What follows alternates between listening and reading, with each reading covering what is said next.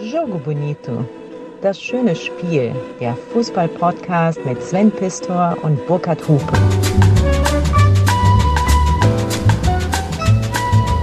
Ja, ja, ja, ja, ja, ja. Sven, Ja, ja. wusstest du eigentlich, dass ich ganz froh wäre, wenn du jetzt ein Lied anstimmen würdest?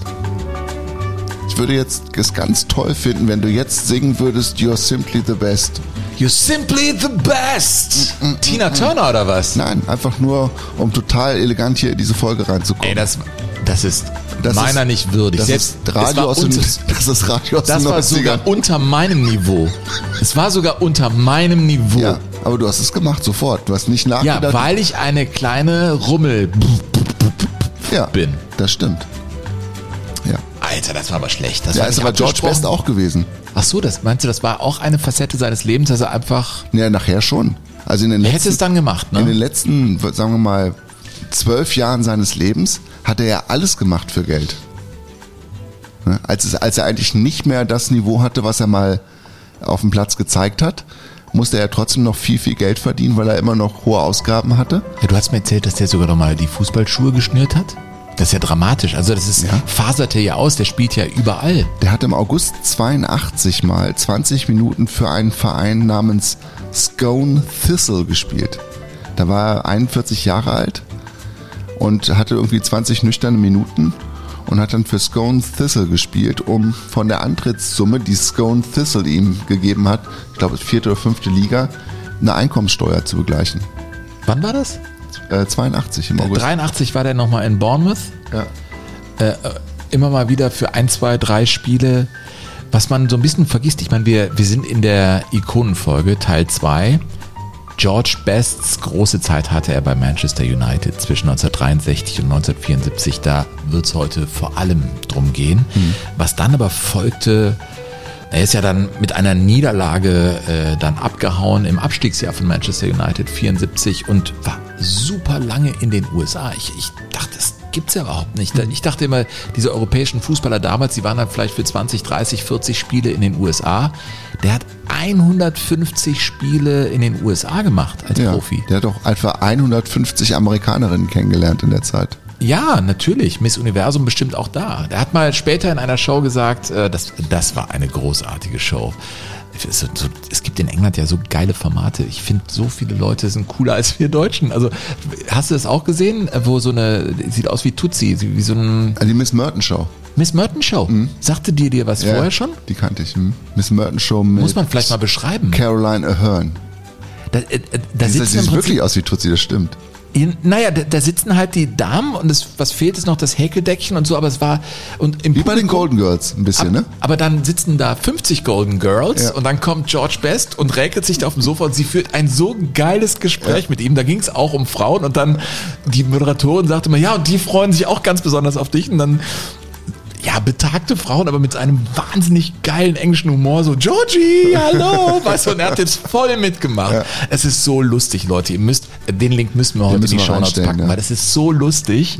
Und dann ging es um Miss Worlds und dann sagte George, also am Ende, das war ja, er lebte nicht mehr lange äh, nach diesem Auftritt, vielleicht war das einer der Gründe, sagte ja, er hat es ja nur auf drei Miss Worlds gebracht, also sieben wären dann Ziel gewesen, das hat er nicht geschafft. Ja, hat er, auch, er hat ja auch gesagt, er- ich, ich habe 1969 mal aufgehört mit dem Alkohol und mit den Frauen. Das waren die schlimmsten 20 Minuten meines Lebens. Hat er gesagt, ne? Äh, Burkhard, ja, äh, George Best. Also nicht falsch verstehen. Wir feiern jetzt hier definitiv nicht äh, den, den feiern das das Leben. ausschweifende Leben. Nein, wir feiern schon das Leben. Wir würden jetzt niemals sagen, es ist total cool, viel zu saufen und äh, prom, wie heißt das, promiskuitiv zu leben. Heißt so, ne? Ja, ich glaube schon. Ey, Ja. muss ich nachschlagen, aber ich Ja, glaube, das ist richtig. Ja. Ja. Und das machen wir alles nicht, aber wir, wenn jemand so, so ein so schillerndes Leben gelebt hat und mit Fußball zu tun hatte und dann auch über solche Fähigkeiten verfügte wie George Best. Und ich erzähle euch mal, wie, wie die Menschen damals, die professionell mit ihm gearbeitet haben, wie die ihn gesehen haben. Sean O'Hagan beispielsweise, Redakteur beim sehr renommierten Guardian, den ich ab und zu tatsächlich auch lese, schrieb über George Best, obwohl der Fußballplatz seine Arena war, war Best im Grunde ein Popstar. Jung, stilvoll, auffallend schön. besaß ein kreatives Selbstbewusstsein, das an Arroganz grenzte und wurde von jungen Männern und Frauen gleichermaßen verehrt. Wie die Beatles und die Rolling Stones verkörperte er das erste plötzliche dynamische Aufkommen einer Jugendkultur der Nachkriegszeit, die im Guten wie im Schlechten dazu beitragen sollte, den Rest des Jahrhunderts zu definieren. Lange vor Beckham war er Großbritanniens erster Fußballer als populäre Ikone.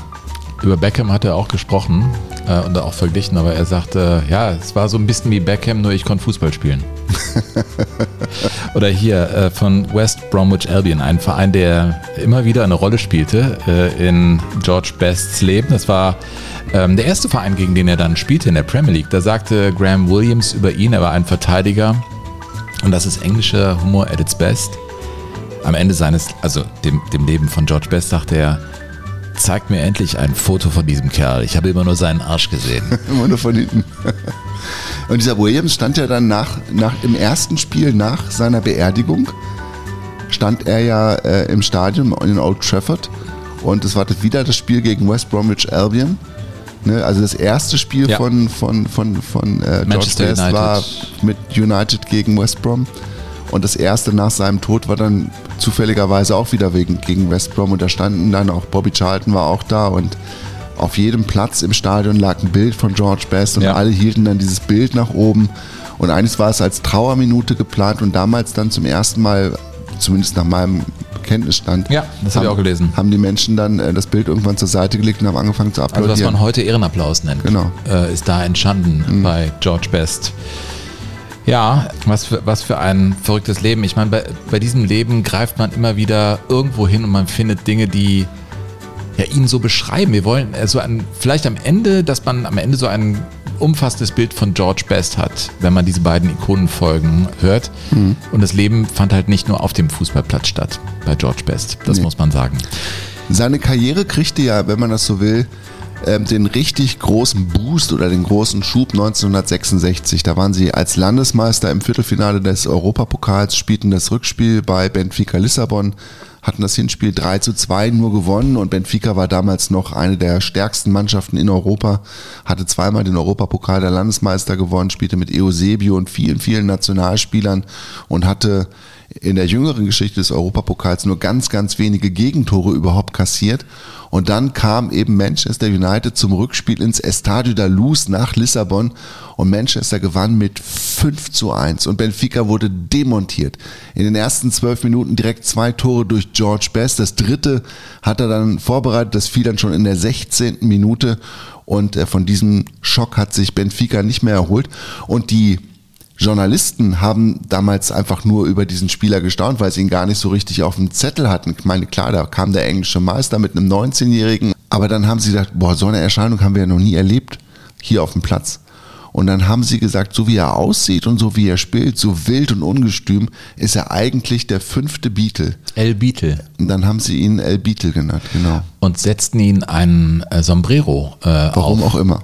Genau, also Rollfeld, Lissabon. Äh, und ich meine, du musst dir vorstellen, dieser Kerl, er sieht aus wie, er sieht gottgleich aus. Die Frauenwelt liegt ihm zu Füßen. Er hätte auch James Bond spielen können. Ach, äh, oder? ja, aber 100%ig. Ich, für mich gibt's äh, Sean Connery und dann lange nichts und dann kommt irgendwann mal Roger Moore mhm. und so. Mit den anderen habe ich mich auch so einigermaßen angefreundet, aber er wäre für mich auf einer Stufe mit ja. Sean Connery es ist diese Aura.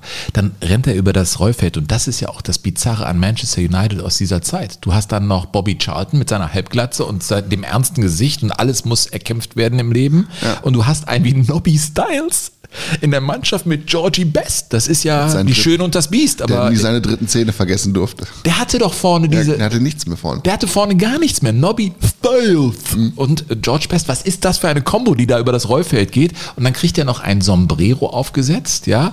Aber warum, Sven? Das weiß man nicht. Und Harry Gregg sitzt in der Maschine, sieht da die ganzen Fotografen rund um George Best, der natürlich der Star war. Und dann kommt Georgie Boy in den, äh, ins Flugzeug rein und Harry Gregg, der Nordire, der einfach aufräumen wollte, sagt: Coming back in the plane, it is from Barrow. And I'm the fellow who said to him, Take it off your head. Take it off your head. Great players don't need gimmicks. And the rest, leave them alone. I said, Take it off your head. Take it off your head. Ich finde diesen Akzent einfach so Ja, großartig. großartige oder? Spieler brauchen so einen Quatsch nicht. Genau, lass das. Du bist so groß. Und die beiden hat eine, eine Freundschaft fürs Leben verbunden. Also als George Best tot war, ähm, wurde Harry Gregg besucht und hat, äh, war sehr bewegt bei allem, was er über George Best äh, gesprochen hat, weil er eine Ahnung hatte, was, was für ein Zauberfußballer das ist und wie wenig er eigentlich aus seinen Möglichkeiten gemacht hat.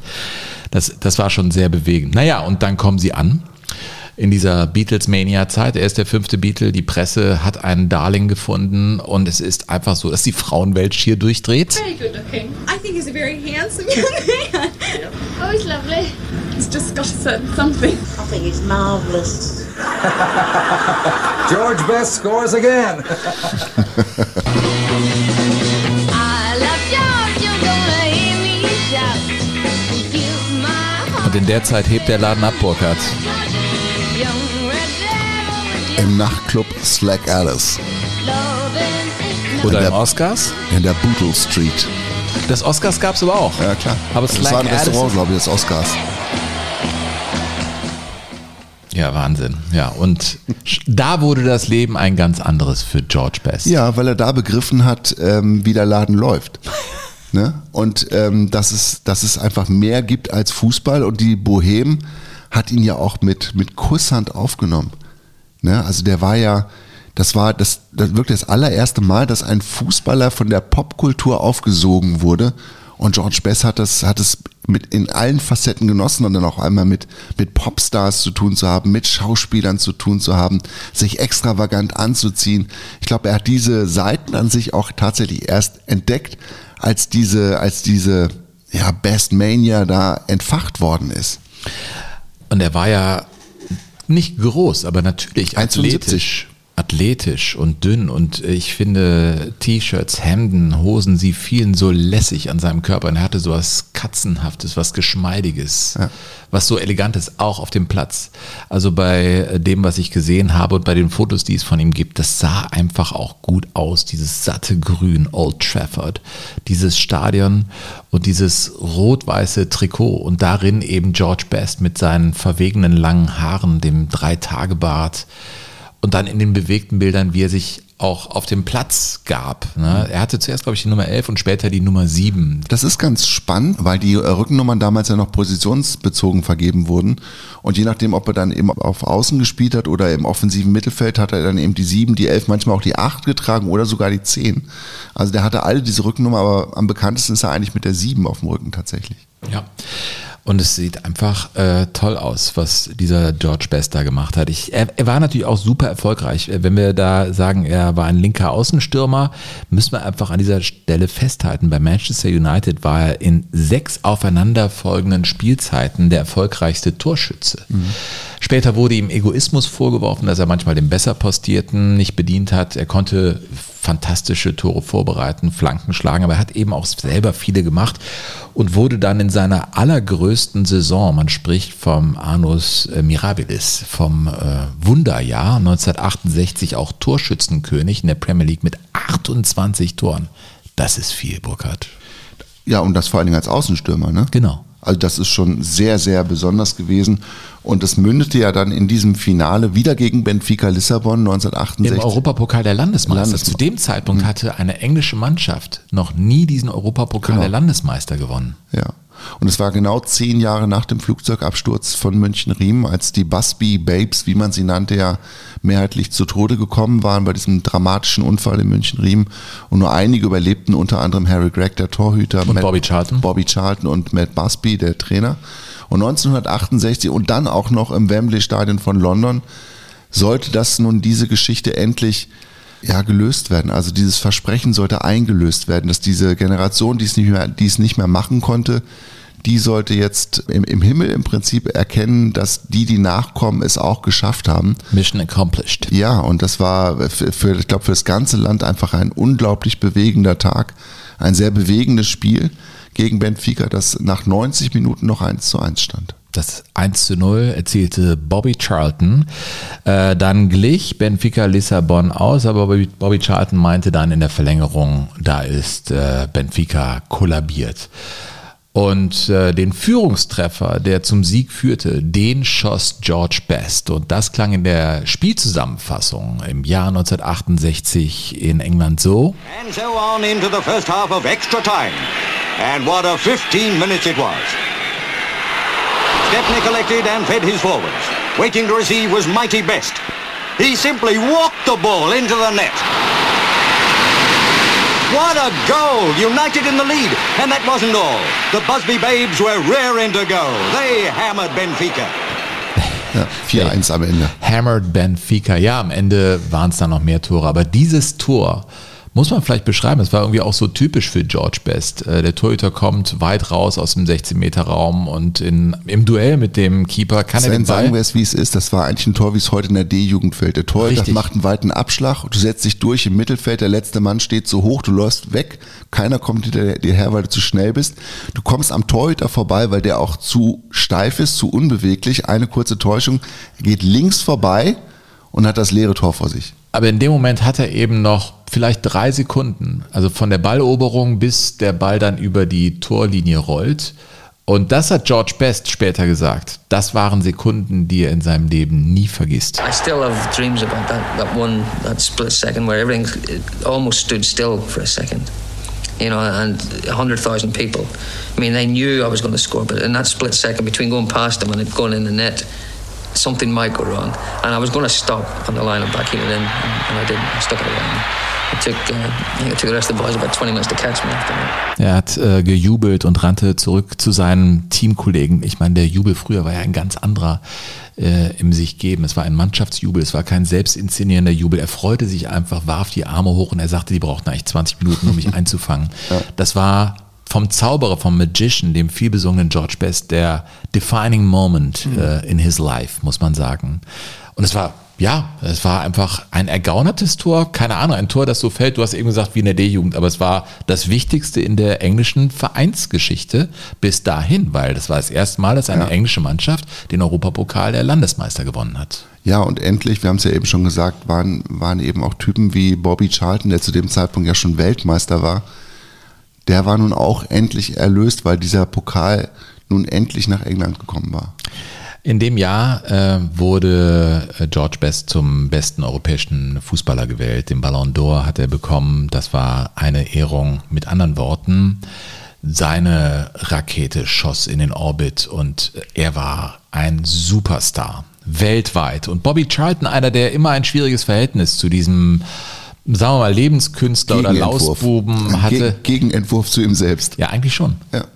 Ne? Der, der puristische, der Puritaner sozusagen, der, der strenggläubige Protestant, der Law and Order Typ und dann eben dieser Verrückte auf dem linken Flügel. Die beiden waren in einer Mannschaft, hatten diesen Pokal gewonnen und äh, dieser Bobby Charlton wurde mal gefragt, mal, was, was war denn so genial an deinem Mitspieler? Und ich finde es immer super, wenn so Ikonen in einfachen Worten beschreiben, was vielleicht noch größere Ikonen auszeichnet. He could control the ball. His left foot, his right foot was not a great problem to him.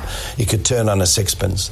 He could. Uh, he had a, an unbelievable vision. He could tell everything that was happening around. He knew exactly where people were, and uh, and it, that that gave him all the time that he needed to actually express himself. Ja, super beschrieben. Oder? Ja, auf, einer, auf einer kleinen Münze, wir würden sagen, auf einer Briefmarke konnte ein Gegner austanzen. Ne, Die Engländer sagen, auf einer Sixpence-Münze kannst du den Gegner ausspielen. Ja, das ist so, genau so ist es gewesen. Eigentlich Raum und Zeit. Das Ja. ist immer wieder bei großen Künstlern, also bei Gnetzer kommt es immer mit der Tiefe des Raumes und so ernsthaft. Wie, wie kann ich mir mit meinem Dribbling, mit meinen Finden Platz erkaufen mit meinem Talent? Das war bei Overath. Ich habe ja lange mit Wolfgang, ach so, das Buch könnt ihr natürlich nach wie vor erwerben, aber Wolfgang Overath ist ja auch so, ah ja, also ich glaube im Umlauf von, von George Best, was seine Qualitäten angeht, sagen wir es mal so, diese genialen Spieler, diese Dribbler, dass sie sich eigentlich nur Zeit erkaufen mit all ihren Finden. Das ist ja der Punkt, wenn man das so sieht. Ein ganz interessanter Ein Mittel Gedanke. zum Zweck, ne? Eigentlich um sich Zeit zu erkaufen. Wenn sie auf der Position gespielt haben, also wenn sie nicht ganz vorne gespielt haben. Heute hast du ja für nichts mehr Zeit. Ja. Ne? Ähm, ja, das, das ist schon unglaublich. Und er wurde natürlich auch abgefeiert. Matt Busby, the maestro of Manchester United, had groomed a team great enough to beat Europe's best. He was king of soccer. His wonderful 11 men were all princes. Ja, und zum großen Glück für uns alle wurden damals auch schon recht schöne Lieder gesungen. Und äh, in diesen Liedern wurden dann auch die Fußballspieler besungen und gefeiert. Und das war natürlich auch 1968 bei Manchester United nicht anders. Rah, rah, rah, have you heard the latest? Rah, rah, rah, United are the greatest.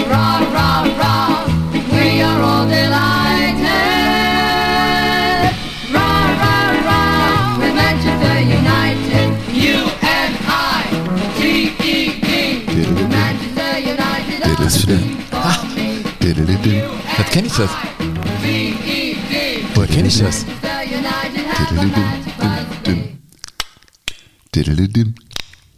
Diddle-dim. Diddle-dim. Diddle-dim. Hä? Ja, das war, das ist jetzt ungefähr 20 Jahre her, im Durst. Und wir warfen einen Euro nach dem anderen in den Kasten. Adams Family. Richtig, der beste Flipper aller Zeiten. Burkhardt. Die Adams Family. Und als ich das gehört habe, dachte ich auch, ey, die Adams Family.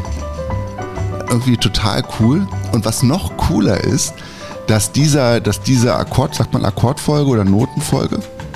Signet. Ich würde sagen, es dieses. Signet. Genau, sagen wir dieses Signet von der Adams Family, dass das auch Einzug gehalten hat in die englische Fankultur. Also es gibt äh, auch einen Fangesang, der nicht ganz jugendfrei ist, der auf, dieser, auf diesem Signet aufbaut. Ehrlich? Ja. Ach.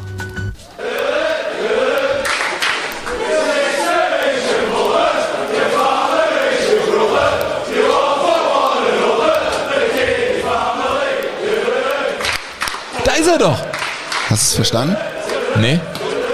Deine Schwester ist deine Mutter, dein Bruder ist dein Vater. Und ihr alle zusammen seid die Kitty Family. Kitty Family weiß ich nicht, was das bedeutet, aber. Ehrlich? Ja. Äh, man muss vielleicht Menschen, die jetzt überhaupt gar keine Ahnung haben, mal kurz erklären. Hä, Adams Family, was? Flipper ist ja das mit der ne, Pinball Wizard, bla bla bla. Es gibt so viele. Es gibt zwei Hersteller, Williams und Belly. Und wir haben alle Flipper eigentlich durch und sind durch Köln gelaufen. Und wir haben diesen, diese eine Kneipe, die gibt's heute noch. Ja. Ähm, Aber den Flipper nicht mehr. Das Durst, äh, das haben wir ausgetrunken, würde ich sagen. Und wir haben geflippert. Eigentlich das, was wir im WDR verdient haben, ein Zehntel von dem Geld, was wir da verdient haben, ist in den Flipper gelaufen. Nein, das, mehr. Mehr.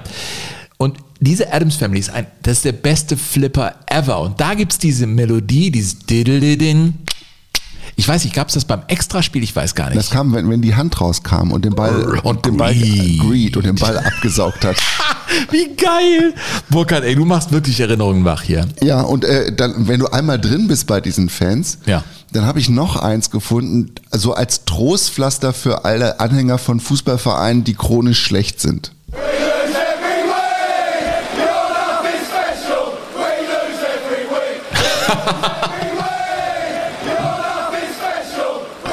You're nothing special, we lose every week. Ja, wenn du, wenn du wieder verlierst und der gegnerisch und die gegnerischen Fans die Kurve singt und freut sich und du sagst dann einfach, hey, ihr seid nichts Besonderes, weil wir sowieso jede Woche verlieren. Du nimmst den so den Wind aus den Segeln, ich finde das super. Das ist ja total tröstlich Ja. für Fans von den Münchner Löwen, vom ersten FC Köln zurzeit. Das heißt, Niederlage als Bestandteil des Lebens einfach annehmen Einfach und dem an- Gegner sagen, du hast gar keine Macht über mich. Gesicht schleudern, genau. Meiner Liebe kannst du sowieso nichts, weil, hey, wir verlieren jede Woche. Was? You're, not something special. We Okay, wir müssen mit unserem Freund Armin Lehmann mal ähm, sprechen, was wir jetzt wirklich planen. Wir hatten Südengland geplant Ja. als nächste Reise. Ja. Kriege ich euch irgendwie vielleicht nach Belfast? Oh, Ich würde schon gerne da irgendwie dahin. Allein irgendwie an diesem Regionalflughafen George Best landen. Das ist ja nicht der große, das ist der kleine. Ich, ich würde ich würd mit euch gerne dahin. ja. Ja, ich find's cool. Weil, weißt du, ich bin gerade in der Lebensphase, sagen wir es mal so, wie es ist. Ähm, Oh. nein, ich- ich will Dinge jetzt machen. Nicht, dass ich krank bin oder so. Überhaupt nicht, Leute. Aber äh, ich weiß, dass man, wenn man Dinge gerne machen will, dann sollte man die jetzt machen. Ja. Das stimmt. Ja. Der Martin Jansen, Schön, ey. Das Ja. ist dieses Adams Family Ding, das ist eine schöne Erinnerung. Wir müssen, wir, wir sollten vielleicht noch das Ziel haben. Vielleicht machen wir bis zum Sommer noch Jogo Bonito, kann man das so sagen? Wir hatten ja letztes Jahr, äh, letzte Woche hast du doch hier mal Klartext geredet. Hat sich auch nicht geändert, ne? Liebe Leute, ne? Kommt in den Club de Jugadores, macht das möglich. In Amerika laufen solche Sachen, das wissen wir. Und in Deutschland können wir das vielleicht dann doch irgendwie auf so ein Niveau bringen, dass wir da auch über den nächsten Sommer hinaus Jogo Bonito machen können. Vielleicht sollten wir das Sparziel äh, Adams Family haben, dass wir uns diesen Flipper kaufen. Von dem weißt du, wie teuer der ist? Was der kostet kostet der? fünfstellig mittlerweile. Fünfstellig? Ja. Und vor allen Dingen, da kriegst du gar keine Ersatzteile mehr. Das ist leider. Nein, echt? Das ist, es wird leider eine schöne Erinnerung bleiben. Okay. Wolltest du jetzt Mails vorlesen oder wolltest du nochmal mit Nachdruck sagen, dass es wichtig ist? Nein, das wissen jetzt, glaube ich, alle. Mit dem Club de Jugadores. Ja, ja. Weil du bist derjenige, der hier gesagt hat, du, da mache ich Schluss. Ja, ist ja, Wenn kann man, ist ja jetzt früh genug in der Ankündigung. Gut, das ist ja jetzt noch ein Dreivierteljahr hin und in dem Dreivierteljahr kann sie ja eine ganze Menge tun. Ja, genau. So. Und äh, der Martin Jansen, du erinnerst dich, der hat uns ja Nein. vor einigen ähm, Monaten schon eingeladen, an der Division of Experts teilzunehmen, an dem Tippspiel in Berlin. In Ich bin Sa- über, überragend gestartet übrigens. ja, wir in diesem Tippspiel nicht. Wir sind äh, unter 48 Teilnehmern gefühlt auf Platz 50. Wer wir? Wir beide. Wir beide. Wir sind letzt, wir sind Weil abgeschlossen. du so schlecht tippst, oder was? Äh, du tippst ja mit. ja, äh, natürlich tippe ich mit, ja klar, aber wie, wie Ja, was? sind, ja, die anderen sind einfach so gut oder wir sind so, ich weiß es nicht, was da los ist. Das läuft Alles auch, Holzer da in Berlin, ey. das, das läuft doch alles, Komm, das läuft doch Kaffee alles. King. Ja, das läuft alles nur noch unter, Präsentiert Vor- von Kaffee King, ey. nur noch unter Vorbehalt. Ja, ich glaube euch da nix in Berlin, ey. Ja, auf jeden Fall sind wir. Selbst das könnt ihr Nein, nicht. wir sind letzter. Wir sind echt letzter? Ja, und zwar abgeschlagen. ich bin doch bei WDR 2, bin ich ganz vorne Ja, irgendwo. vielleicht wird da anders gewertet. Ich weiß Nein, nicht. das ist Berlin.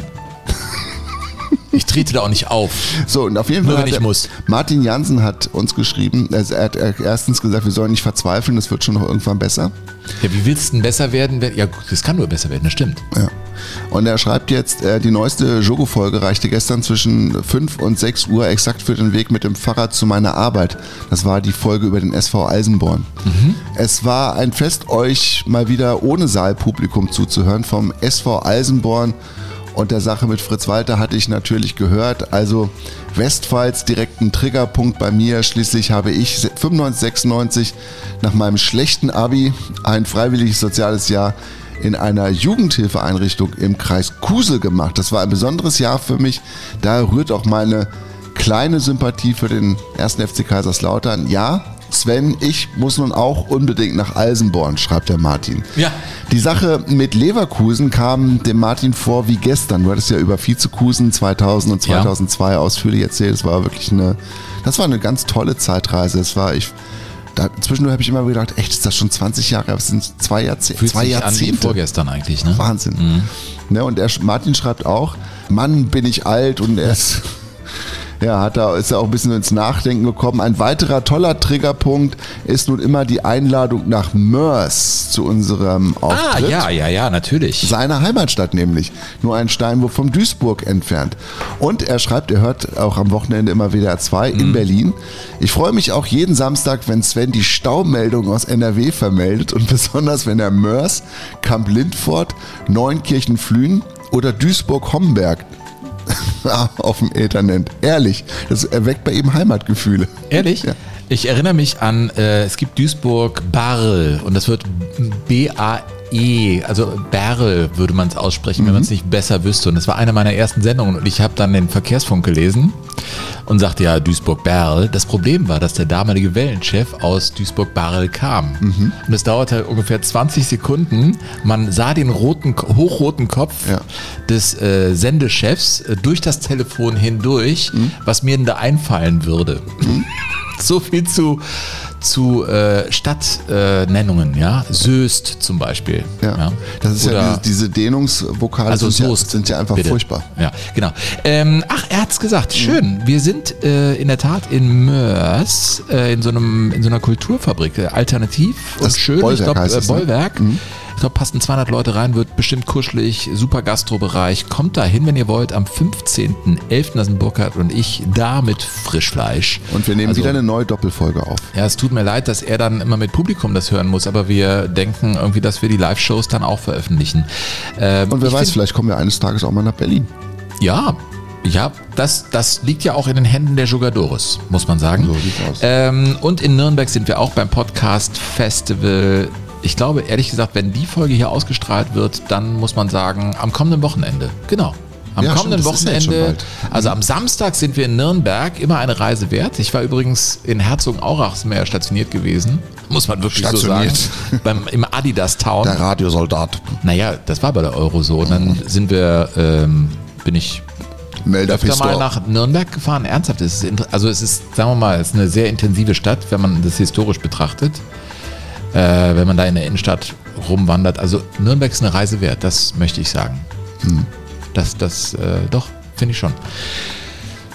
Ähm, Das achso, Reich, du meinst das eine- Reichsparteitagsgelände ja, genau. gegenüber vom Stadion? Ja, ja das, so ist ja verfallen ist. Wahnsinn. Man kann ja im Prinzip in Nürnberg an die Stelle gehen, äh, äh, dieses Reichsparteitagsgelände, wo Adolf Hitler seine Reden damals geschwungen hat. Oder Und es ist gewaltig. und du es kannst ist dich genau an die gewaltig, Stelle ne? Stellen und du siehst auch noch die Erdwelle, wo dann früher diese Tribünen waren. Das ist ja gewaltig. Das ist ja boah, bestimmt 600 Meter lang, 400, 500 Meter breit. Und sie haben es da gelassen und das verwittert so langsam. Und äh, ich, ich habe da einen sehr intensiven Sommertag erlebt und würde sagen, Nürnberg ist für historisch interessierte Menschen auf jeden Fall äh, eine Reise wert. Es ist sehr intensiv, auch diese ganzen Prachtstraßen und so haben sie ja zum Teil drin gelassen, äh, auch mit dem Betonplatten, das waren ja Betonplatten, die Straßen waren ja so, haben sie auch liegen lassen. Ja, spooky, intensiv. Ich kann nur sagen, wer einen ganzen Tag in Nürnberg verbringen will, kann ja das machen und am Abend uns angucken. Äh, es wird lebensfroh da. Im Rahmen des BR Podcast Festivals, also der Im Link steht Funkhaus des Bayerischen Rundfunks. nächsten Samstag, Burkhard und ich, wir werden hinfahren. Äh, Ich habe hier noch eine Mail von Marius Egenhofer, der hat geschrieben, hi Jungs, äh, ihr habt eine wichtige Info vergessen. 1992 wurde Christoph Daum mit dem VfB deutscher Meister. Und wer war sein Co-Trainer? Lorenz Günther Köstner. Ich finde eine witzige Randnotiz. Hattest du das nicht sogar noch gesagt? Ja, wir, wir, wir hatten dann noch gesagt, dass Lorenz Günther, Günther Kö- also du hattest ja mit über, das war der, Naja, der das war der Abstiegstrainer, Abstiegstrainer Abstiegstrainer des ersten FC Köln. ich war bei der Pressekonferenz auch. und den Gladbach hat er auch mal gespielt. Ja, das stimmt. Viele Grüße vom Bodensee. Ach, wie schön. Da gibt es diese leckeren, ich glaube, Fällchen. Die kann man da geräuchert essen. Bodensee. Ach so, kleine Fische? Fische, ja, klein, die sind lecker, mein Freund. Äh, kommt doch mal hier in die Ecke. Ja, Marius, äh, sehr gerne. Wir werden sehen. Time will tell. We're back on the track with Georgie Boy Best Burkhardt.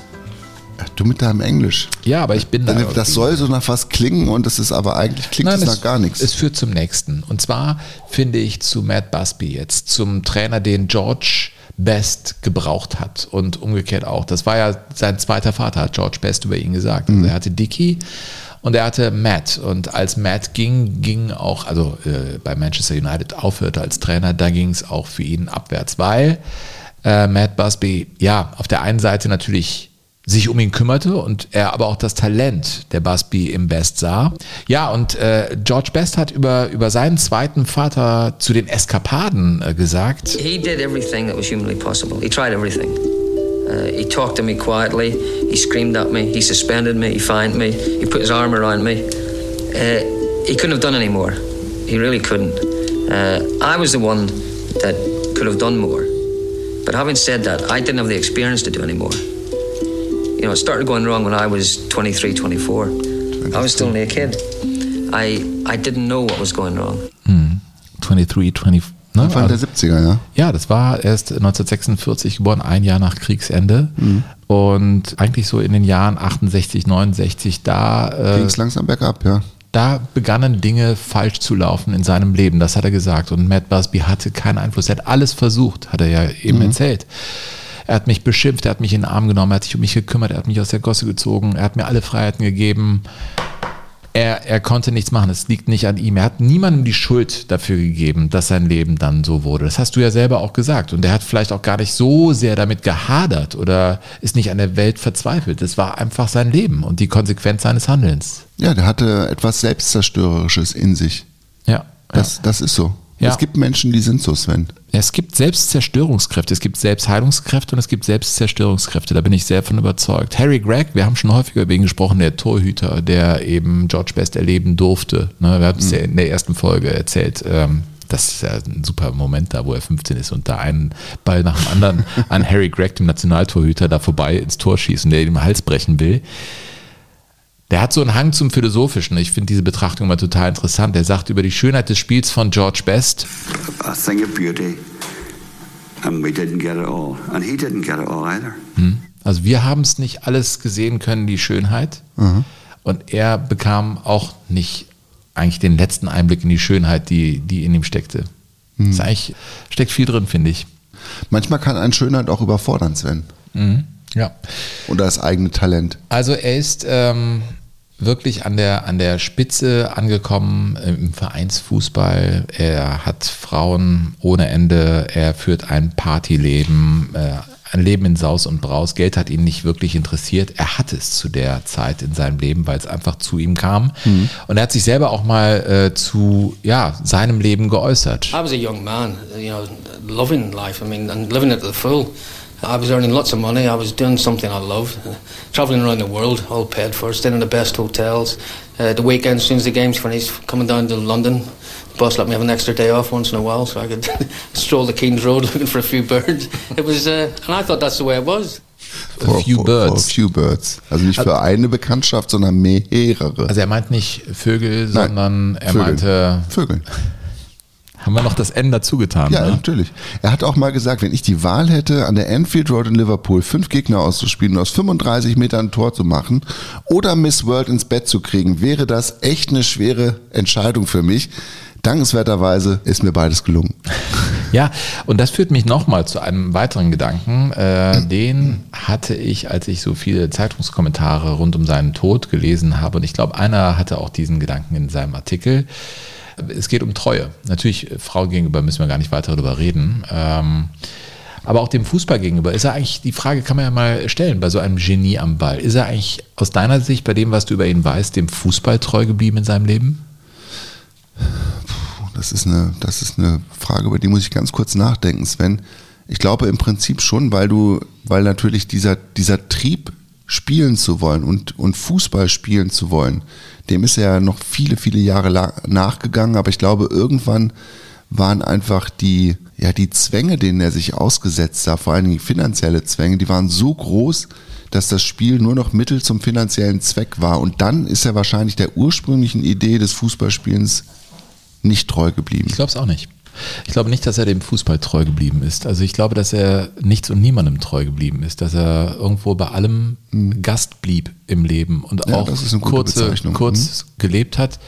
Und seine Heimat ist Belfast und er ist eine Ikone und 100.000 Leute. Ich, weißt du, das finde ich ja so spannend. Er verkörpert etwas, er ist auch Heimat für viele, Sehnsuchtsort Hm. und er selber war irgendwie bei allem nur Gast. Ich glaube, das Einzige war der Alkohol. Also dem ist er wirklich treu geblieben, sein Leben lang, bis zum Ende. Das muss man sich ja wirklich bei George Best vor Augen führen. Da bekommst du nochmal eine Chance, eine Lebertransplantation, bekommst alle möglichen Medikamente, dass diese Leber vom Körper angenommen wird und du gehst schon wieder trinken. Also ich glaube, er ist dem Alkohol treu geblieben und hat eigentlich, ja, den Fußball verraten klingt jetzt zu negativ, aber er konnte nicht bei einer Sache bleiben. Er konnte nur beim Alkohol bleiben. Ich glaube, darauf würde ich es bringen. Und äh, das war auch so ähm, bei Manchester United. Er hatte den Europapokal der Landesmeister gewonnen und ja, dann war die Zeit von Matt Busby als Trainer vorbei. Seine Geschichte da auserzählt und er legte sich mit wechselnden Trainern an. Es war so ein Downswing äh, bei Manchester United, führte hin zum Abstieg. Das muss man sich mal vorstellen. 74, ja. 1974 ist äh, Manchester United abgestiegen. Das war auch das letzte Jahr. Am 01.01.1974 hat George Best zum allerletzten Mal das Trikot von Manchester United angezogen. Am Neujahrstag 74, ne? Da haben sie gegen die Queens Park Rangers mit 0 zu 3 verloren, aber auf dem Weg dahin ist er nicht aus dem Bett gekommen, nicht zum Training, nicht zum Spiel. Die Trainer hatten nur Ärger mit ihm und äh, die Mannschaft war ja auch sauer auf ihn. Ja, der ist ja phasenweise ist er eine ganze Woche nicht aufgetaucht, weil er wieder irgendwie jemanden kennengelernt hatte und dann um die Häuser gezogen ist. Und ähm, ja, dann hat er einfach fünf Tage und Nächte durchgemacht und dann kam er halt irgendwann wieder an und dann spielte er wieder und er hat das noch eine relativ lange Zeit kompensieren können. Solange er auf dem Platz seine Leistung gebracht hat, haben es die, die Kollegen auch mitgetragen, aber dann eben am Ende nicht mehr. George Best, ein Leben, ein viel besungenes Leben, Burkhard. Du hast so viele schöne Musiken gefunden rund um sein Leben, die wir immer wieder einweben wollen in unsere Ikonenfolge rund um einen der größten oder dem größten des nordirischen Fußballs. Das kann man, glaube ich, sagen. Ja, das nächste Stück ist von Don Farden und das ist auch über Georgie Boy. Georgie. Georgie,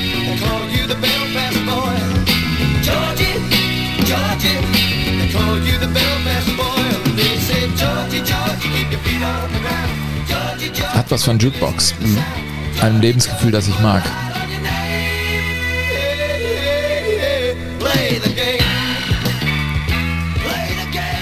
Erinnert mich so an Schlagerparade mit Rainer Kolbe. Aber auf einem guten Niveau. Ja, ist ganz ordentlich, finde ich auch. Ja. Ja, also was, was man im Zusammenhang mit George Best vielleicht jetzt nochmal so unterm Strich zusammenfassen könnte, wenn man das möchte, und ich möchte das an dieser Stelle tun, um es mal ganz einfach zu sagen, George Best hat es geschafft, dass der Fußball, der eigentlich in den englischen Zeiten, Zeitungen ja bis heute auf den hinteren Seiten stattfindet, ne, es sind immer die letzten Zeiten, Seiten in der Zeitung, in, auf denen du den Fußball findest, er hat es geschafft, als erster Fußballer auf die Titelseiten zu kommen. Und zwar regelmäßig. Also er hat, er hat es geschafft, dass Fußball sozusagen Talk of the Town werden konnte und abseits von Fußballergebnissen und hat damit eine ganz neue Ära eingeleitet. Ja, und äh, als er dann äh, wegging von Manchester United, er hat nie wieder das Trikot da angezogen. Er hat Manchester United immer im Herzen getragen. Das ist ja äh, fast schon bezeichnend für sein Leben, dass er später als Manchester United gegen Bayern München in der Champions League gewonnen hat. Wir erinnern uns an dieses spektakuläre Spiel, das in den Schlussminuten doch nochmal gedreht wurde. Er saß im Stadion. In Barcelona. In Barcelona, im Camp Nou. Bayern führt mit 1 zu 0. Er sitzt auf der Tribüne und sagt, okay, komm, ich fahre. Ist gegangen und hat nicht mitbekommen, wie Manchester United das Spiel noch dreht. Hat es im Taxi gehört. Im Taxi hat er es gehört und dann konnte, konnte, konnte er nicht mehr umdrehen. Übrigens genauso wie Franz Beckenbauer, der, der hat es auch nicht gesehen. Ne? Burkhard, Entschuldigung, ich muss da an den Stellen immer wieder mal anhalten und sagen, was machen wir hier eigentlich? Das, das ist doch eine Beschreibung des Lebens von George Best. Mhm. Ja. Finde ich schon. Also ja, ja und nein. Eine verrückte Ja, also Szene. auf jeden Fall so für den zweiten Teil seines Lebens ist es, ist es spiegelbildlich, weil er in, in einem wichtigen Augenblick wieder die falsche Entscheidung trifft. Genau. Er ging dann eben von Manchester United äh, erstmal. Aber lass mich das kurz mit Franz Beckenbauer noch erzählen. Ah ja, natürlich, Entschuldigung. Ne, Franz Beckenbauer ist ja auch beim Stande von 1 zu 0 im Camp Nou aufgestanden und dann musst du da einen ziemlich langen Weg gehen durch die Katakomben, um auf den Platz zu kommen. Er sollte an der Siegerehrung teilnehmen. Unterwegs hörten die zweimal Jubel. Und dann dachte der Franz, A, das ist das 2 zu 0 und B, das ist der Schlusspfiff und wir haben gewonnen. Und als er rauskam, hat seine Bayern verloren, der hat nichts mitgekriegt. Echt? Ja. Ach. Ja, war so. Ist das eigentlich die nächste Ikonenfolge, die wir machen müssen? Über den Franz? Na, hätte ich schon große Ja, Lust. also eine, eine Folge wird da auch nicht reichen, das weißt du schon. Nein, das ne? weiß ich. Und das sind ja so viele Wahnsinns-O-Töne und auch Wendungen im Leben. Also, Ja, vielleicht, ich, ich glaube, einen Franz, Franz würde ich, glaube ich, gerne zu Weihnachten machen. Genau. Ähm, wir sind bei George Best. Ich wollte mal kurz nachzeichnen, weil ich finde es mal interessant, wie es dann so weitergeht. Also er sagt ja selbst, diese elf Jahre bei Manchester United, das war seine Karriere. Aber dann ging es für ihn noch zu kleinen Clubs, unter anderem nach äh, Irland, ne? äh, dann äh, viele, viele Jahre äh, nach äh, Amerika, äh, nach LA. Dann spielte er doch noch mal zwei Jahre bei Fulham in der zweiten Liga. Mhm. Er war auch relativ, relativ erfolgreich, hat dann versucht, seinem Leben nochmal so eine andere Ja.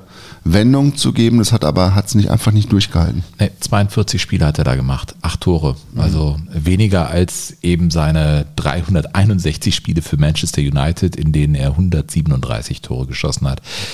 Ja, und danach, wir haben es beschrieben, also Hibernian, Edinburgh, da war er auch nochmal äh, dann immer wieder in den USA und äh, dann eben so Kirmesspielen, um noch Steuerschulden zu begleichen. Das war sportlich das Ausfasern seiner Karriere. Bei den Fort Lauderdale Strikers, wo er gespielt hat, hat er auch mit Gerd Müller gespielt. Mhm. Als, Gerd, also Gerd, als Gerd Müller nach Amerika ging, nach Fort Lauderdale, Mhm. ähm, traf er auf George Best und wurde von George Best geschnitten. Der hatte keinen Bock auf den Star. Null. Der aus hatte keinen keinen Bock auf den besten Torjäger aller Zeiten und hat gedacht, der, Mit seinen dicken Beinen. der holt mir hier, der nimmt mir hier was von vom Glamour, der auf mich eigentlich vom Scheinwerferlicht das nur auf mich fallen soll. Und er hat Gerd Müller vorne im Sturm im ersten Jahr also schlichtweg verhungern lassen. Und wenn du dann noch weißt, dass Gerd Müller ja mindestens genauso ein Alkoholproblem hatte wie George Best, finde ich, dann Und denkst auch da eine Kneipe übrigens. und mit ein, ja, ein, Restaurant war es, Ja. ein argentinisches Restaurant, Ja. so ein, Steak, so ein Steakhouse ist es Ja. gewesen. Mhm. Und dann äh, wechselte aber George Best weg. Also er ging dann weg, weil Genau. Gerd Müller da gesetzt war und er selber ging dann zu äh, San Jose, zu den Earthquakes. Ja, das waren die Namen der Mannschaften. Äh, aber ja, ist es lohnenswert, über diese Phase seines sportlichen Lebens viel irgendwie zu reden? Weiß ich gar nicht. Ich Also glaube eher nicht. Ich habe, als ich jetzt im, im Urlaub war, und da waren wir auch in, in Edinburgh, und er hat auch bei Hibernian kurz gespielt, Ja. bei Hibernian Edinburgh und sollte die vom Abstieg bewahren, hat er nicht geschafft, aber er hat es immerhin geschafft, durch seine schiere Präsenz die Zuschauerzahlen zu vervierfachen. Ach. Ja, bei Hibernian Edinburgh, eigentlich Mhm. ein Top-Club in, in Schottland. Und an diesem Stadion bin ich ja vorbeigekommen jetzt im Urlaub, an der Easter Road. Und das stand halt damals auch schon so.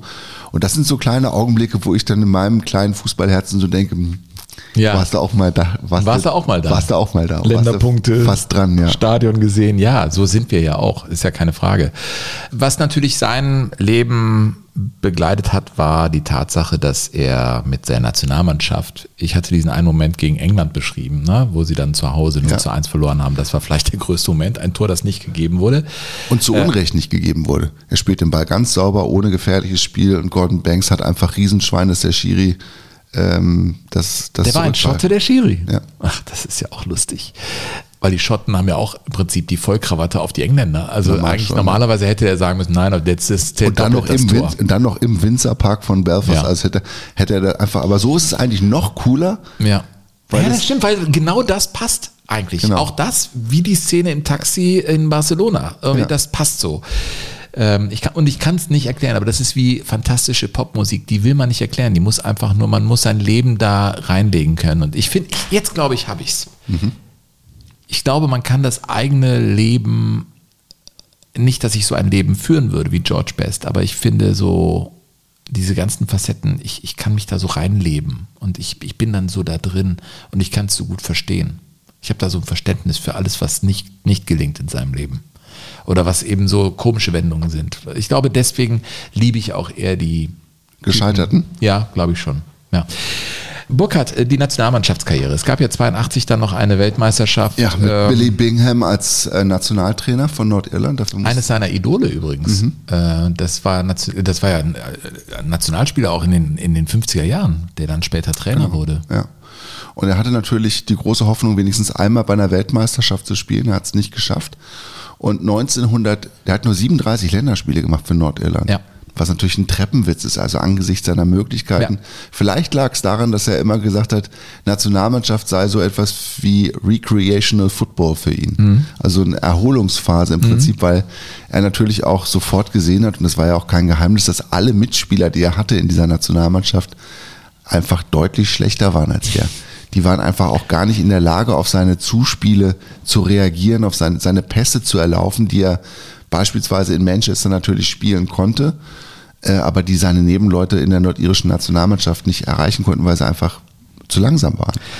So spielte er, du hast das recherchiert, in seinem drittletzten Länderspiel. Ja, genau. Da spielte er nochmal mit Nordirland hier in Köln Mhm. im Müngersdorfer Stadion gegen äh, die Bundesrepublik Deutschland und er machte eine bärenstarke erste Hälfte, stand es 0-0 zur Pause. In der zweiten hat er dann schon ein bisschen abgebaut. Das war damals die Zeit, als er in Fulham unter Vertrag stand. Er war 31 Jahre alt zu dem Genau. Zeitpunkt. Und der sah aber ehrlich gesagt schon sehr viel älter aus. Und wenn du die Bilder siehst, siehst du aber immer noch, was der für, für Fähigkeiten gehabt hat. Also seine Gegner zu verarschen. Er hat gegen Rainer Bonhoff gespielt und Bonhoff hat echt nicht viel Land gesehen gegen ihn. Also zumindest in der ersten Stunde nicht. Und Rolf Kramer, der große ZDF-Reporter, hatte, glaube ich, seine Mühe und Not, das Leben und das Wirken von ähm, George Best irgendwie zusammenzufassen. Nordirland kommt wieder mit George Best. Er ist übrigens der einzige britische Profi, der einen Vertrag auf Bewährung hat. Ich weiß nicht genau, wie oft er vom Platz gestellt wurde, dieser kleine Mann. Er hatte im Februar einen Autounfall in der Nähe von London, Schulterverletzung. Einer der ganz Großen im Weltfußball über Jahre, das Enfant terrible. Wieder am Ball, er trägt die sieben, aber er spielt im Mittelfeld.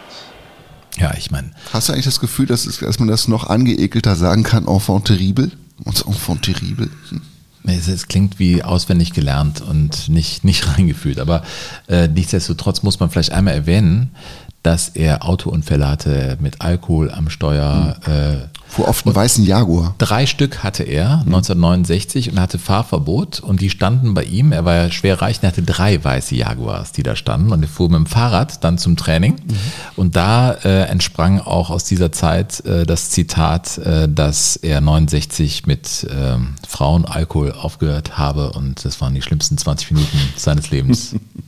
äh, der äh, ist wegen Trunkenheit am Steuer festgenommen worden, wegen Beamtenbeleidigung auch saß er im Knast. Also er hat eigentlich nichts ausgelassen, muss ja. man sagen. Bevor das Licht für George Best ausgeknipst wurde, möchte ich seine, seine sportliche Laufbahn noch mit einem Zitat nochmal würdigen wollen, und zwar von dem äh, britischen Sportjournalisten Hugh McIlvany. Der schrieb nämlich, mit den Füßen, die so sensibel waren wie die Hände eines Taschendiebes, war seine Ballkontrolle unter dem heftigsten Druck erstaunlich. Das verwirrende Repertoire an Finden und Ausweichmanövern und ein Gleichgewicht, das Isaac Newton zu dem Entschluss gebracht hätte, dass er den Apfel genauso gut hätte essen können. Ach, was für, was für ein tolles Zitat. Oder? Das ist äh, englische Sportliteratur. Da sind so viele Schätze zu heben. Ja, über einen Mann, der viele Comebacks hatte im Trikot von Manchester United. Eines war ein 8 zu 2 Sieg gegen Northampton in der fünften Runde des Ja. FA Cups, wo er sechs, Sechs Tore, Tore, machte. ja. I'm back again. Hello. Sechs Tore, Entschuldigung. Ja. und danach wurde er von Harold Wilson, dem britischen Premierminister, eingeladen, in Downing Street Nummer 10 einfach mal vorbeizugucken, weil Harold Wilson, der britische Premierminister, der größte Fan damals gewesen ist von George Best. Und er hat ihm nach großen Spielen immer Briefe geschickt. Also, wenn du so willst, Liebesbriefe. Er, Ja, der. Premierminister, hat, Hat also Fan- wie Best, der Krankenschwester, Ja. schreibt der ihm Liebesbriefe Fanpost. Mhm. Aus Downing, Downing Street Number 10. Genau. Ach, Burkhard. Das hat nicht auf, Sven. Gehen wir mal nach Belfast in die Trauerhalle, denn Ja. sein Leben nahm ein Ende.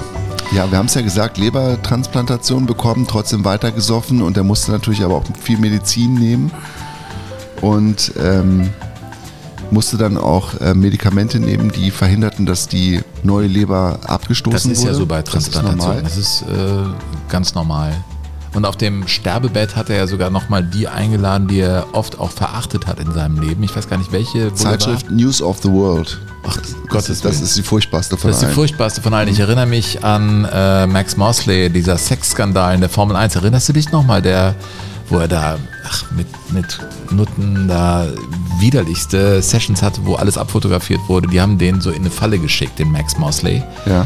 Ob zu Recht oder zu Unrecht, wie auch immer. Das ist ein Drecksblatt. Das Drecksblatt hat er ans Sterbebett eingeladen und sagte dann in der Geschichte, das war seine letzte Botschaft an die Welt, sterbt nicht so, wie ich sterben werde. Mhm. Er ist dann gestorben am 25. November 2005, am, an meinem 39. Geburtstag übrigens. Ist er gestorben und wurde dann überführt von London, wo er starb, nach Belfast.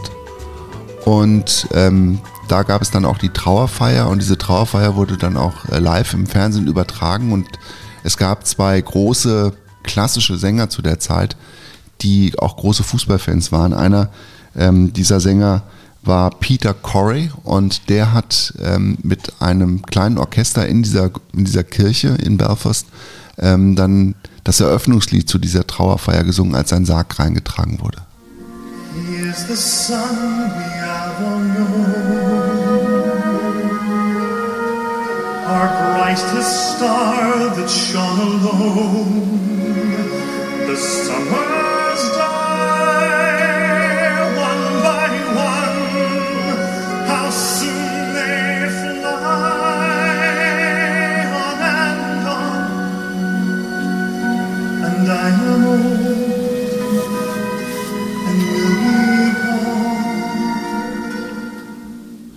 Und 100.000 auf den Straßen von Belfast, die Abschied nehmen. Am einem verregneten Tag. An einem sehr verregneten Tag von Georgie Boy. Wir reden hier von, von einem frühen Dezembertag. Und ja, die Trauerfeier sehr, sehr ergreifend natürlich und sehr viele Fußballer und ja, ehemalige Wegbegleiter natürlich in der Kirche. Aber du hast herausgefunden, dass das nicht nur ähm, jetzt so geladene Superpromis waren, Nee. sondern dass da eigentlich Hat seine Schwester gesagt. Die hat Ja. da eine Rede gehalten äh, auf, auf George, musste natürlich immer wieder absetzen, hat das aber auch dann äh, JB nannte sie ihn. Ähm, über, ja, JB nochmal gewürdigt und geehrt und sie äh, hat gesagt, dass die Kirche offen für alle gewesen sei. Das war jetzt nicht so eine äh, private Veranstaltungen, Beerdigungen, wo dann äh, nur Wegbegleiter eingeladen wurden, sondern es war äh, offen, Mhm. offen für alle, für die Menschen von Belfast. Und äh, ja, 100.000 sind gekommen. Äh, das war natürlich äh, unglaublich. Es war ein Staatsbegräbnis. Ja. Also ich glaube, wenn ich dabei gewesen wäre, ich hätte ohne ihn jemals getroffen zu haben, auch Rotz und Wassergold, was natürlich auch an der, kann man sagen, Inszenierung, aber eigentlich an der, an der Trauerfeier an sich gelegen hat, die äh, bis heute für mich noch total ergreifend ist. Äh, was unter anderem auch an diesen beiden Tenören liegt, an Brian Kennedy, der dann auch ähm, das Lied You Raise Me Up ähm, dann ges gesungen hat, als der Sarg dann rausgebracht wurde auf den Friedhof.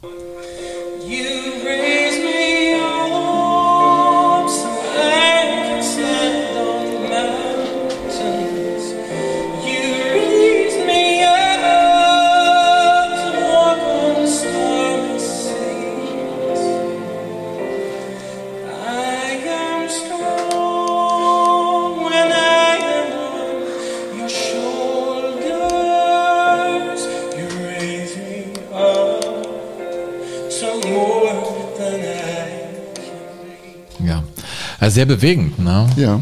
Und äh, irgendwie hat man das Gefühl, dass äh, George Best sogar ja, äh, das, das Ableben mit einem Lächeln genommen hat und selbst da den Rücken gezeigt hat und irgendwie da auch vorbeigedribbelt ist. Ja, aber ich finde so diesen Satz, sterbt nicht so, wie ich sterben werde, das ist schon auch etwas, was sich so reinbrennt, so in diese Biografie ganz am Ende. Ne? George Best, eine absolute Ikone, die wir in zwei Teilen gewürdigt haben. Und äh, naja, also es gibt Spieler, die leben ewig weiter.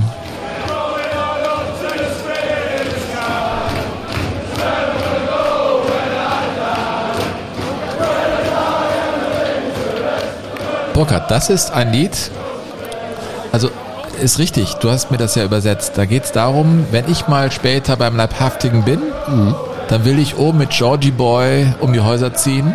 Ja, when I die und es krachen lassen. and then I lay me to rest, I'm going on the piss with Georgie Best. Ich finde, das ist äh, Singen die Fans von Manchester United heute noch? ein schönes Ende, finde ich, für Ja, diese es Folge. Ein passendes Ende auf jeden Fall.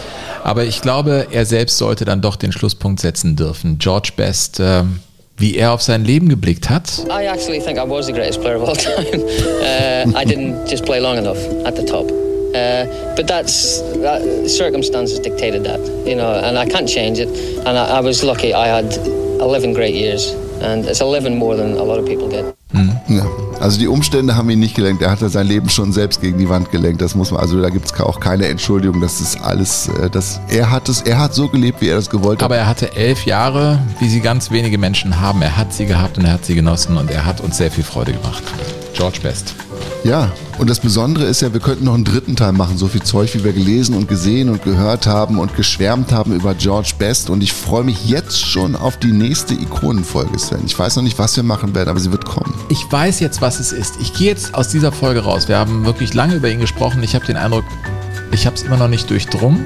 Und ich werde immer wieder, wenn ich ihn sehe oder mir Schnipsel angucke oder was über ihn lese, werde ich immer denken, wow, stimmt, er bringt irgendwelche Seiten bei mir zum Klingen, die ich schön finde, die ich nicht wirklich greifen kann. Und das geht mir bis heute bei guter Popmusik, bei, bei guten Dingen geht mir das so, dass ich sie nicht final durchdringen kann. Ja, weißt das du ist was? Kunst, glaube ich. Weißt du, was mein Gedanke ist? Wenn man so auf das Leben von George Best guckt. Es gibt ja so in der Psychologie, ich weiß nicht, wie das heißt, aber es gibt so ein Syndrom, glaube ich, wenn du in, dich in großer Höhe befindest, dass du so einen Drang spürst, entweder selbst runterzuspringen, es einfach zu machen, oder eben Sachen runterzuwerfen aus großer Höhe. Das kann ich nachvollziehen. Ja. Ich habe das neulich, habe ich mit meinem, mit meinem ähm, Sohn, wir haben zusammen so ein bisschen erzählt und dann fragte er mich das, Papa, kennst du das auch, wenn du ganz oben irgendwo bist, dass du denkst, du musst jetzt runterspringen oder du musst irgendwas runterwerfen. Und so diese Sehnsucht, ne, etwas zu machen, was völlig, völlig absurd ist und wo natürlich alles in dir auch gleichzeitig protestiert und sagt, mach das bloß nicht. Zum Glück ist das so, ne, ist ja, dass dieser Selbstschutz so funktioniert. Und ich glaube, dass das bei George Best außer Kraft gesetzt worden ist, aber dass wir das vielleicht mehr in uns tragen, als, als uns das lieb ist. Spannender Schlussgedanke. Leute, ähm, dribbelt nicht an uns vorbei, so wie George Best es getan hat, sondern haltet kurz an, kommt in den Club de Jugadores. Und macht das hier möglich. Vielleicht kriegen wir das ja wirklich hin, so wie es in Amerika gang und gäbe ist. Ähm, die Ikonenfolge ist damit äh, abgeschlossen, mein lieber Burkhard. Das nächste Mal treffen wir uns hier in Sachen Jogo Bonito auf der Bühne von Nürnberg. Da gibt es noch Tickets. Im Link findet ihr alles auch zum Auftritt in Unser Mörs. erstes Auswärtsspiel, ne? Ja, äh, in Sachen Jogo Bonito auf jeden Fall, Schon. wenn man das so definieren kann, wenn wir, wenn wir den Fußballwesten verlassen. Das ist Ja. mal eine spannende Exkursion in eine spannende Stadt. Also kommt hin, wenn ihr uns da treffen wollt. Wir geben alles und schreibt uns info at jogo-bonito.de Themenvorschläge, Vorschläge für Ikonen. Wir nehmen alles an und lesen gerne, was ihr uns schreibt. In diesem Sinne verabschieden wir uns äh, mit besten Grüßen. Burkhard sagt Tschüss. Und der Sven sagt auch Tschüss. Sag mal Tschüss. Tschüss. Jogo Bonito. Das schöne Spiel. Der Fußball-Podcast mit Sven Pistor und Burkhard Hupe.